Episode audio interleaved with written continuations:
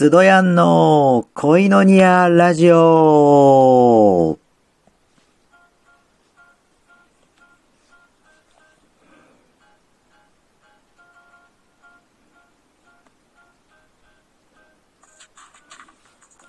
ハレリア神様に愛されている男、スドヤンです。恋のニアラジオ、今日も始めていきたいと思います。えー、今日はですね、あの、礼拝に行ってきたんですけれども、今日はですね、あの、イースターの礼拝だったんですね。えー、イースターは皆さん聞いたことがあるんじゃないでしょうか。えー、まあ、イースターについては、あの、おととしのイースター礼拝の時に、まあ、ちょっとこのラジオでもちょっと紹介したと思うので、まあ、詳しくはそちらを聞いていただければいいと思うんですけれども、まあ、簡単に言えばイースターは、あまあ、イエス・キリストのこう復活をお祝いする、まあ、そんな、えー、まあ、お祝いとなっております。はい。そうですね。で、イースターでも聞いたことやっぱあるんじゃないですかね。よくあの、ほら、卵を飾り付けするやつとかですね。で、まあ、卵はなんで卵かっていうと、まあ、あの、命を、命をこう象徴するものとして、えー、やっぱ卵が使われてるんですね。で、まあ、復活、まあ、イエス・キリストが私たちの罪のために十字架にかけられて死なれて、えー、3日目に、えー、蘇られたというのが、あ聖書の一番大切なところであるし、まあ、一応私たちクリスチャンは、まあ、そのことが一番大切な信仰の、まあ、ポイントとなっているところなんですね。はい。で、今日はですね、まあ、そのイースター礼拝と同時にですね、あの、洗礼式や生産式っていうのも、まあ、あったんですね。で、ちなみに生産式っていうのは、あの、よく絵画で有名な箇所があると思うんですけれども、あの、最後の晩餐という絵を皆さん見たことがあるんじゃないでしょうか。イエス・キリストが真ん中にいて、で、周りにこう、弟子たちが、あ食卓を囲ってるあの絵です。はい。で、あれはその時、まあ、イエス・キリストが弟子たちに、あのー、これは私の体であると言ってこうパンを与えるのと、まあこれは私の血であるって言ってこう杯を渡していくんですけれども、あの、これを通して私、イエス・キリストが神であるということを、まあ毎日覚えなさいみたいな感じで、まあそれが発祥なんですけれども、だからこの生産式も、まあイエス・キリストがいらっしゃるっていうことを忘れないために、まああの、私たちも生産式の時に、あの、まあパンをかじったり、あの、ブドウ酒を飲んだり。まあ、その時はブドウ酒というよりかは、まあ、ワイン、ワインジュースなんです。あ、ワインジュースじゃない。ブドウジュースなんですけれども、はい。まあ、生産式っていうね、クリスチャンには一つそういうちょっと儀式があります。まあ、儀式というとちょっと硬いかもしれないですけれども、まあ、そういうのやってるんですね。で、もう一つ、洗礼式っていうのが、まあ、あるんですけれども、まあ、これは、あの、私たちクリスチャンが、まあ、あの、あ、私本当に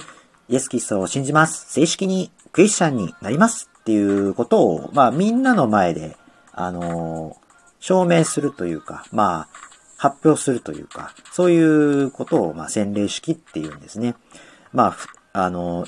他の例えで言うと、まあ結婚式みたいな感じですかね。まあ結婚は、ま婚姻届をあの、提出すれば、まあ、夫婦としてなりますけど、まあ、そこに、まあ、私たちが正式に夫婦になりましたっていうことをみんなに伝えるために、まあ、やっぱ結婚式っていうのを開くじゃないですか。まあ、洗礼式も自分がクリスチャンになりましたよっていうことを、まあ、アピール、アピールするために、まあ、開くのが、まあ、洗礼式なんですね。で、実際洗礼っていうのは、まあ、パブテスマとも言うんですけれども、まあ、あの、水の中に3回浸かるんですね。父とこと、精霊の名によってパブテスマを授けますっていうのがあるんですけれども、で、大きな教会とかは、まあ実際この洗礼浴場っていうのがあって、実際本当に水の中にこう3回、まあ使って、で、新しいものとなりました。晴れてクリスチャンになりました、みたいな。そういう感じになるんですけども。ただ、うちの教会は、そういう大きな、まあ、洗礼浴場がないので、あの、実際に、あのー、まあ、洗礼を受ける人は、うちの教会では、まあ、頭の上に水を3回かけて、まあ、行うっていうやり方なんですね。はい。でですね、今日は、あのー、まあ、私たちクリスチャンたちの間では、まあ、ちょっと感謝なことに、まあ、自分が、あのー、イエス・キリストを信じてクリスチャンになりたいっていう、まあ、ちょっとそういう方がいらっしゃったんですね。で、今日はその方が、まあ、洗礼を受けたっていう、まあ、ところを見て、あの、まあ、すごい、あ、よかったなっていうふうに しました。でですね、あの、実はですね、この後紹介するんですけれども、実はこの洗礼を受けた方がですね、えー、私と同じようにこのラジオトークやってるんですね。実はもうすでにあのー、番組持ってて、もうすでに何回か配信してて、えー、まあ私のタイトルコールを盗まれたりとか なんかちょっと言われるんですけれども、あのー、ポジティブな落雷注意報という番組でしてね、あの雷さんがやってます。雷という名前の方がやってます。まあ私も少し聞いたんですけれども、まあ本当にこう、自分が変わったよっていう、そういう証をしてくれるというか、もう本当に、あの、自分でも自称してるんですけれども、その人はもうポジティブお化けっていう感じで、もうどんなことにも、そんなことにまでポジポジティブになれるんかみたいな感じで、まあ、そんな感じでポジティブダダ漏れの方が、えー、ラジオトークでいろんなことね、話してるんで、まあちょっと明るい気持ちになりたいっていう方はぜひ、えー、雷さんのポジティブな落雷注意報のえー、番組をぜひ聞いてみてはいかがでしょうか。でですね、まあこんなことも話したんですよ。その人とは、まああの、洗礼式、まあ、やイースター礼拝が終わってから、まあいろいろと分かち合いしたんですけれども、あの、なんか、まあ私自身の話もあるんですが、まあちなみに私は、まあその復活イエス・キリストの十字架の死と復活、私たちの罪が許されたっていうことを、まあ信じて、えー、まあいるものなんですけれども、本当に、まあ自分がすごいそれが身近で感じるようになったのは、まあ本当に以前、あの、病気で入院してた時、入院していた時だったんですね。うん。で、そこから本当に自分のすごい欲望とかが溢れてきたりとかして、病院入院してた時のストレスで、ああ、自分本当にこんな悪い考えばっかり、こう、自分を振り返ってみるとこんな風に欲望があるんだな、思い起こしちゃうんだなっていうのがあってですね。でも、それが、まあちょっと、神様との、イエス様との、イエスキリストの交わりを通して、まあすごい変えられた。あ、本当に自分のこういう罪を、もろとも、自分がイエスキリストを十字架に貼り付けてしまったんだ。ででも、本当にその罪を、解決するために自ら、あ十字架に犠牲になって死なれたんだ。で、本当にその後復活して完全に勝利したんだっていう、まあちょっと、あの、クリスチャンの間でしかわからない話かもしれないんですけれども、まあそういうちょっと喜びが、まあ私の中であったんですね。で、それと同じように今日洗礼を受けた方も、本当にこう、まあいろんな、あちょっと辛い体験をしてきて、えー、たんですけど、でも、あの、まあ洗礼を受けるまでに様々な苦難を通しながらも、やっぱり神様とのあ私を愛してる、救わ、救ってくださったっていうことをやっぱりこう、同じように体験して、あの、そうですね、やってるんですね。だから、まあ私もそうだし、その洗礼を受けた方もこうしてラジオをしてるんですよ。なぜかっていうと、本当にこの喜びを誰かにまあ聞いてほしい。もちろん、あの、信じてくれという、うまあこのラジオはそういうことするわけじゃないんですけれども、でも、まあ聞いてほしいなっていう思いでしたんですね。私もその方も、まあこういう目的でやっぱラジオを始めたんですね。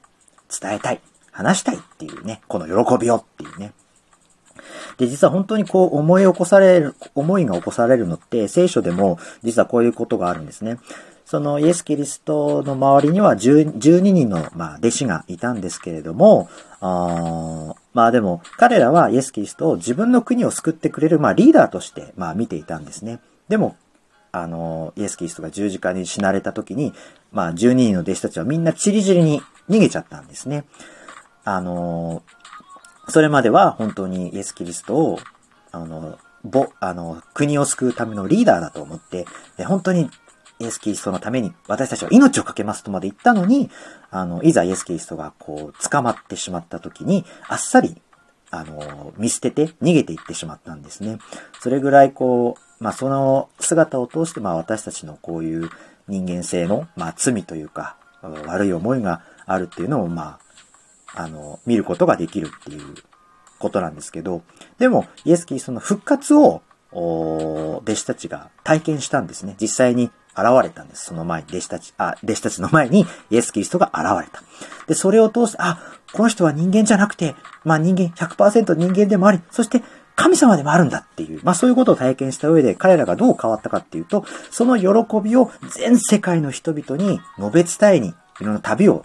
したんですね。まあある人は殉教したりとかそういうのもあるんですけれども、でもそれぐらい自分の命を懸けるぐらいまでにイエス・キリストが復活されたんだ。これは私たちに与えた喜びなんだっていう風に全世界に述べ伝えていった。彼らがそれほど大きな変化を受けたということなんですね。だ本当にそういう感じで、なんか伝えなさいって言われたんじゃなくて、もう伝えずにはいられないっていう風に思い起こされるのが、まあそれだけイエス・キリストの十字架の死と復活っていうことが、やっぱりこうイースター礼拝を通してすごく大切に感じるなっていう風に思ったんですね。はい。っていう、まあ今日はちょっとめちゃくちゃ個人的な クリスチャンの間でしかわからないような個人的な話なんですけれども、まあでも洗礼を受けた人が今日いて、で、イースター礼拝を通して復活による私たちが受けた喜びとか、そういう影響力があったんだよっていうことを、まあただ話か、話したかっただけです。はい。でですね、今日はそんなイースター、まあ復活をのことについて、まあ、ぜひ一曲紹介したいゴスペルがあるので、えー、それを紹介したいなと思います。で、ちょっと 思ったよりもうちょっと尺が足りなくなってしまったので、えー、続きはちょっと後半に、ぜひよかったら最後に、そのゴスペルを紹介させてください。えー、それでは、えー、引き続き聞いてください。それでは、一旦切ります。